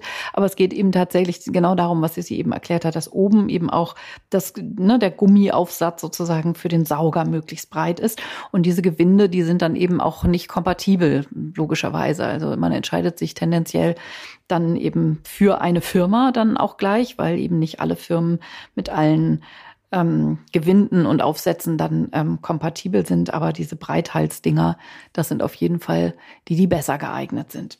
Und ähm, zu empfehlen auch vielleicht für euch so, wenn ihr jetzt erstmal wenn ihr einfach stillen wollt, ihr müsst nicht am Anfang schon Flaschen zu Hause haben. Ne? Ah also ja, auch da, mal beliebte Frage, ne, genau. Ne, das ist äh, überhaupt nicht nötig. Ich meine, man kann, also wie gesagt, auch in den ersten Tagen sollte man aus, ein, aus irgendeinem Grund medizinisch zufüttern müssen, ähm, würde man äh, das medizinische Fachpersonal sowieso euch was, hoffentlich was anderes empfehlen, außer die Flasche zu geben, ähm, sondern die alternativen Füttermethoden, ähm, gerade wenn man, weil man das Stillen ja fördern möchte, ähm, probieren. Und deshalb braucht ihr erstmal keine Flasche zu Hause, sollte aber dann halt das bei euch Thema werden, dass ihr vielleicht Muttermilch abpumpen ähm, wollt oder vielleicht auch einfach nicht stillt, dann ist es natürlich, braucht ihr natürlich Flaschen. Und da ähm, ist es auch nochmal so die Frage, ich persönlich, ähm, ich weiß gar nicht, ich habe mich mit Karin darüber vorher nicht unterhalten, was ihre persönlich, ich liebe halt Glasflaschen, weil ich finde, die sind einfach, einfach viel besser zu reinigen. Ja. Als ja. ähm, natürlich könnt ihr auch Flaschen aus Plastik kaufen. Wichtig ist, dass die, die sind eigentlich alle jetzt BPA-frei, ne? Aber dadurch, wenn man sie sehr lange nutzt, können halt sozusagen, können auch leichte Risse entstehen und ähm, es kann halt immer Plastik auch über sozusagen über die über die Risse können halt auch sich Keime einziehen. Also ich finde, also wenn man zu Hause ist für unterwegs, ähm, kann man auf jeden Fall auch auf die ähm, Plastikflaschen zurückgreifen. Aber wenn man zu Hause ist, finde ich einfach die Glasflaschen am besten zu reinigen äh, oder sogar auch Edelstahl. Ja, genau. Also Silikatglas ist auch ein bisschen weniger bruchempfindlich sozusagen. Wenn es runterfällt, sind die nicht sofort kaputt unbedingt. Ähm, und Plastikflaschen können im Übrigen auch kaputt gehen, wenn die richtig einmal runterfallen. Ähm, und ich sehe das genauso. Ich finde Glasflaschen viel viel, also es ist auch ein viel nachhaltigeres Material. Also man kann es eben auch wiederverwenden. Das mit dem BPA, was du gerade beschrieben hast, steht immer noch in jedem Moody-Blog-Artikel. Darauf achten, dass die Flaschen BPA-frei sind. Es gibt in Deutschland schon seit über zehn Jahren keine Flaschen mehr, die BPA enthalten wenn ihr die nicht gerade, weiß ich auch nicht, irgendwo im weit entfernten Ausland im 1-Euro-Shop oder irgendwie sowas kauft, gibt es diese Flaschen gar nicht mehr ohne diesen Aufdruck BPA-frei. Das ist in Deutschland Gesetz.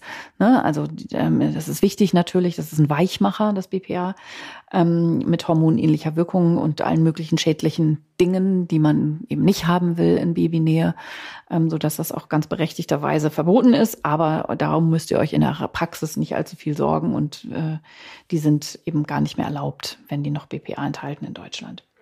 Aber bei diesen Plastikflaschen ist es so, dass ihr die auch nicht weiter. Es ist ja auch immer oft so, dass gerne Freunde dann Flaschen auch weitergeben. Also das ist wirklich mhm. kein Produkt, was man weiter vererbt.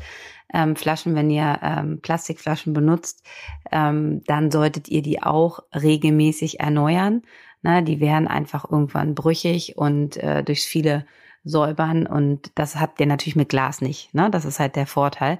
Und ihr nehmt natürlich auch keine Flaschen, die schon eure Freundin benutzt hat. Ähm, das ist genauso wie wenn man eine Pumpe weiter vererbt bekommt, eine Milchpumpe. Man kann die Maschine benutzen, wenn man eine elektrische hat, aber man sollte das Zubehör ähm, also das Milchbesteck nennt sich ja das. Ähm, das sollte man und die Schläuche erneuern, weil es ist einfach kein, keine Sachen, die weiter vererbt werden. Echt? Ich habe meine vererbt gekriegt, meine Handpumpe. Nee, aber, aber es kann wirklich so, also ja, wenn man, recht. wenn, na, wenn man das, also das haben, den Account haben wir ja schon oft äh, empfohlen, Anis bunte Welt. Und da beschreibt sie das auch nochmal ganz schön, dass halt einfach Risse entstehen können, da können sich Keime ablagern, da können auch wieder Sachen, also wenn man jetzt ganz genau sein soll, dann äh, sollte man das nicht Ja, tun. ja, First World Problems würde ich jetzt auch so kurz mal einwerfen, aber natürlich hast du recht.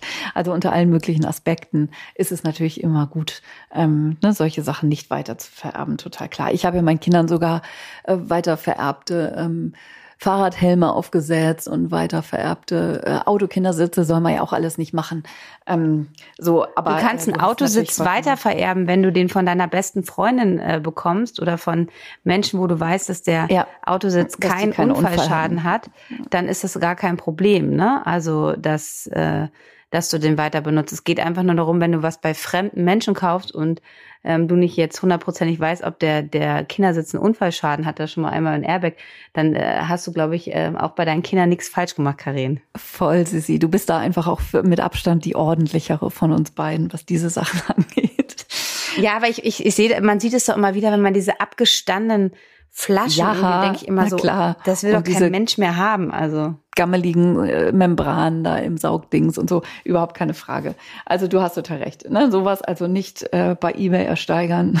sondern sondern äh, dann zur Not einmal neu kaufen. Genau. Und Was auch hier ist wieder so die mhm. Regel wie in allem eigentlich beim Babybedarf auch lieber weniger Flaschen haben, die dann häufiger, also ne, also man braucht da auch nicht 20 Flaschen, ähm, wenn man natürlich jetzt sein Kind ausschließlich ähm, über die Flasche an, der braucht man natürlich ein paar mehr. Wenn ihr aber jetzt mal abpumpt, um äh, dann reichen da wirklich zwei bis drei Flaschen. Ähm, die Aufsätze, ne, also die Sauger, die solltet ihr auch wie beim Schnuller, sagt man, zwischen vier und acht Wochen immer wieder erneuern. Das ist jetzt nochmal ein wichtiges Thema bei den Aufsätzen auch. Ähm, auch da gibt es wieder, ne, bei der Brust ändert sich der Aufsatz ja auch nicht. Und ähm, was, was bei der Flasche ja anders ist als bei der Brust, ist sozusagen, dass es wenn ein Kind saugt, dann ähm, muss es ja erstmal saugen, dann kommt, äh, dann wird der Milchspendereflex ausgelöst, dann kommt Milch und bei einer Flasche kommt der durchgängig gleiche Standard raus. Ne? Also es läuft halt relativ schnell. Deshalb ist es auch ganz gut, mal zwischendurch eine Pause zu machen, ne? weil die das ja sonst einfach wirklich so durchziehen und vor allen Dingen den kleinsten Sauger zu benutzen, damit die sich nicht, damit die nicht so überfordert sind. Also Saugergröße S ähm, ist es, heißt es eigentlich bei den meisten, also der kleinste, ähm, reicht eigentlich auch für das erste halbe Jahr vollkommen aus. Also es ist wirklich eher sehr individuell, dass man dann entscheidet, auf eine nächste Saugergröße zu steigen. Genau, also das kleinste Saugerloch als Teesauger, damit die Milch den Kindern eben nicht äh, so weit entgegensprudelt und sie tatsächlich auch schon noch ein bisschen Mundmotorik machen müssen, tatsächlich saugen müssen an der Flasche, damit nicht von alleine schon ähm, die Milch ihnen entgegenläuft. Was ich auch immer noch äh, schön finde vom Material, ähm, Sissi, du sagtest das eben schon, ähm, Edelstahl auch eher neuer so. Ähm, Edelstahl ist sozusagen ähnlich nachhaltig wie Glas und es hat den Vorteil, das äh, ist vielleicht auch erst also was auf den zweiten Blick, dass man die Skala nicht sieht, also dass man eben nicht sieht, wie viel Milch drin ist. Und das ist ja letztlich auch beim Busen so. Also so die Idee, oh, das Kind hat jetzt 30, 60 oder 80 Milliliter getrunken ist in den meisten Fällen ja wirklich vollkommen egal. Und es geht einfach darum, auch dieses Sättigungsgefühl von Kindern ernst zu nehmen und als Signal wahrzunehmen, vollkommen unabhängig davon, ob es jetzt 30, 60 oder 80 Milliliter getrunken hat. Und bei einer Edelstahlflasche ist man nicht so verführt, darauf überhaupt zu achten, sondern das Baby ist quasi satt, wenn es satt ist und nicht, wenn es 60 oder 80 Milliliter getrunken hat. Mhm. Ja, das finde ich einen total guten Ansatz. Darüber habe ich noch gar nicht nachgedacht. Ich habe echt einfach nur über das Material der Edelstahlflasche ähm, was ich gut, aber das, das ist, das ist ein richtig guter Punkt. Ich habe gerade einfach ähm, darüber über deinen schlauen Satz nachgedacht, dass das natürlich ein weiterer wichtiger Aspekt ist, dass man dann einfach wirklich auf das Bedürfnis des Babys guckt und nicht, wie viel hat es jetzt schon getrunken. Ne? Also das mhm. ist einfach ähm, und äh, bei den, bei den Edelstahlflaschen ist es so, dass es da große Anbieter gibt und da passen auch fast alle äh, Sauger drauf. Also, dass man die Flasche mhm. dann sogar auch später nachher, dann wenn man für unterwegs mal so eine Trinkflasche benötigt, dann auch noch weiter benutzen kann. Also sehr langlebig. Genau. Genau, diese Kita-Trinkflaschen dann, ne, mhm. die ja auch nicht unbedingt notwendig sind, hier diese Schnabeltassen und so, aber die für unterwegs dann einfach auch praktisch sind, die man dann echt upgraden kann. Ähm, ja, über verschiedene Altersstufen für das Kind, genau. So, noch was zu Flaschen? Ja, also ich kann ja einfach nur noch mal von ähm, meiner Erfahrung sprechen, so ähm, arbeiten versus ähm, mit äh, Flasche. Also das ist einfach wirklich auch sehr ähm, individuell auf das Kind angepasst. Ist. Einige Kinder machen das super gut, ne? Andere ähm, äh, können diesen Übergang nicht so gut hin und her äh, switchen. Und ähm, für mich war da halt wirklich die immer von Lansino die beste, weil die einfach diesen weich, weichen Sauger hat und diese, diesen breiten Aufsatz, so dass es vom Stillen her sozusagen, dass sie da wirklich richtig weit ihren Mund aufmachen müssen. Das war für mich immer wirklich eine, eine, eine tolle Alternative und das hat bei zwei Kindern richtig gut geklappt. Und die gibt es jetzt nämlich auch mit Glas. Das finde ich auch super. Mhm. Ja, also meine erste Tochter, das habe ich auch ja wahrscheinlich hier schon mehrfach erzählt, äh, die hat einfach überhaupt nichts genommen außer Busen, also weder Schnuller noch äh, irgendwelche Trinkaufsätze. Und ich habe da auch, also es gibt natürlich, ne, probiert man sich da durch Sortiment, wenn man erstmal mit dem anfängt, wo man denkt, ach, das ist jetzt wohl am besten geeignet. Und man merkt, hm, das klappt dann nicht, dann we äh, wechselt man von Silikon auf Kautschuk oder umgekehrt und die Saugerformen und dann gibt's irgendwelche Spezialsauger irgendwie noch und ne, dass man dann irgendwie versucht, so äh, busenähnlich wie möglich das Ganze zu gestalten und so. Aber meine große Tochter hat mir da echt jeglichen Strich durch die Rechnung gemacht. Die hat mit gar nichts getrunken. Am Anfang noch mit dem Fingerfieder, also das war das, was also ist ja eben auch als alternative Füttermethoden sozusagen, die haben wir jetzt hier so ein bisschen rausgelassen noch. Ähm, äh, damit hat sie am Anfang getrunken, aber damit kriegt man ja keine Menge ins Kind. Also das kann man am Anfang machen, wenn das irgendwie um fünf oder zehn oder zur Not auch mal 20 Milliliter geht, aber nicht, wenn es darum geht, eine ganze Stillmahlzeit zu ersetzen, wenn man, so wie wir beide, eben sehr früh wieder anfängt zu arbeiten. Da muss man dann schon irgendwie gucken, dass man das anders organisiert. Und ähm, manchmal, genau, habt ihr eben auch ein Kind, was da auch äh, ganz problemlos äh, unterwegs ist, dass man einfach, oh, man pumpt dann Milch ab und dann füttert man das dem Kind. Und es gibt aber Kinder, da kann man äh, die Welt auf den Kopf stellen und die machen das dann einfach nicht und nehmen nichts. Boah, dann muss man irgendwie damit weiter flexibel planen und klarkommen. Also nicht alles lässt sich eben vorher auch wissen oder als Eltern ähm, allein entscheiden. So, die Kinder haben da mal wieder einen wörtlichen mitzureden. Ich habe das auch gerade in der Stillberatung, da ist es auch eine Mama, na, da rede ich jetzt wirklich schon sehr lange mit ihr drüber. Das Kind möchte einfach keine, äh, ob alternative Sachen geben oder Flasche, ähm, das ist halt einfach Brust und nichts anderes geht. Und das ist, glaube ich, einfach auch ähm, manchmal für einige schwer zu akzeptieren. Aber da haben die ja nichts falsch gemacht. Das ist halt einfach, einige Kinder akzeptieren es einfach nicht. Mhm, das hat häufig auch wirklich so sensomotorische Gründe. Ne? Also das, was wir vorhin so beschrieben haben, dass es eben so viel mehr ist als einfach nur Kalorienzufuhr, das Essen. Und bei sensomotorisch ähm, sensiblen Kindern ist es einfach so, dass die anderen Sinnesreize, also das Schmecken der Brust, das Riechen des Busens, dieses Hautgefühl, das gleichzeitig an der Haut, am Busen anfassen zu können und so, dass das für die Kinder so wichtig ist, dass die einfach komplett durchdrehen, wenn das fehlt. Ne? Und das ist einfach so ein Punkt, das sagt einem ja auch irgendwie niemand. Also allein das Wort weiß ich auch nicht. Sensomotorik hört ihr möglicherweise jetzt das erste Mal oder so, ne? Aber das sind einfach so, so Nebenaspekte, ähm, auf die man dann auch erstmal kommen muss, um so dieses ganze schlüssige Bild ähm, überhaupt wahrzunehmen, dass man denkt, ach so, das gibt's auch noch. Ja, stimmt. Für ein Kind ist das ja einfach eben nicht nur Mond auf, Essen rein oder so, sondern das kann eben sehr viel mehr sein. Und da gibt es Kinder, die da einfach eine Sensibilität haben und das dann gar nicht anders geht für diese Babys. So. Und das erstmal zu wissen und das anzuerkennen, dass es nichts falsch ist, dass das Kind nicht falsch ist und dass ihr als Mama nicht falsch seid und so, sondern dass es manchmal eben einfach so ist, so dass es dann einfach auch ein wichtiger Punkt. Ja. Und ihr habt es nicht verwöhnt. Aber du kannst ja jetzt nochmal aktuell aus deinem Buch erzählen, hier zur Reinigung wieder nochmal. Das ist ja ähnlich wie bei Schnullern, ne? Ja, also genau. Also ich finde ja immer schön, wenn sich Dinge ändern in den offiziellen Empfehlungen, die dann ausnahmsweise leichter sind und das Leben leichter und nicht komplizierter machen. So ist es ja so ein bisschen bei der Beikost, da haben wir auch schon drüber gesprochen, ne? dieses Baby-led Weaning zum Beispiel oder dieses, man braucht keine starren Breipläne und so. Das war ja früher alles ganz anders, heute ist das viel lockerer. Und auch bei der Reinigung ist es viel lockerer geworden, in der Weise, dass man sagt, man sollte mit Wasser, heißem Wasser und ähm, einem Tupferspüli alles reinigen. Und man hat natürlich dafür eine extra Flaschenbürste. Ne? Also nicht die Bürste, die ihr sonst nehmt, um, weiß ich auch nicht, eure Vasen auszubürsten oder auszuwaschen. Die also Bratpfanne. normale Abwaschbürste. Ja, es gibt tatsächlich in der Küche nichts Verkeimteres als den Abwaschspülschwamm. Also jede, jede, jede Klobrille ist sauberer als euer Spülschwamm in der Küche. Mm, und deshalb auch ein schöner Vergleich, Karin. ja, aber das würde man ja immer andersrum vermuten. So, ne? Also so, wichtig ist, dass das drumrum eben tatsächlich nur für Flaschen und Sauger benutzt wird. Das heißt, eine Flaschenbürste, die ihr nur für die Flaschen benutzt und die ihr ebenfalls regelmäßig ähm, wechselt. Und die sehen ja auch so aus wie so eine kleine Klobürste sozusagen. Ne? Also mit dem macht ihr dann eben die Flaschen sauber. Mit heißem Wasserspüli, dann stellt ihr das einfach umgekehrt auf ein sauberes Handtuch und deckt es mit einem sauberen Handtuch ab. Und dann lasst ihr es trocknen, ganz einfach. Oder könnt es auch von außen irgendwie ähm, abtrocknen. Ähm, genau, und dann bewahrt ihr es in irgendeiner Weise verschlossen auf. Also entweder habt ihr eine Tupperdose zum Beispiel, wo ihr unten irgendwie, weiß ich auch nicht, einen Zewa reinlegt, dass so kleine Restspuren von äh, Feuchtigkeit dann noch drauf abtropfen können und dass ihr einen Deckel habt, dass ihr es zumachen könnt, damit, weiß ich auch nicht, da eben kein Staub, keine Fliegen, kein irgendwas da irgendwie ähm, reinkommt, wenn ihr die dann gut gereinigt habt.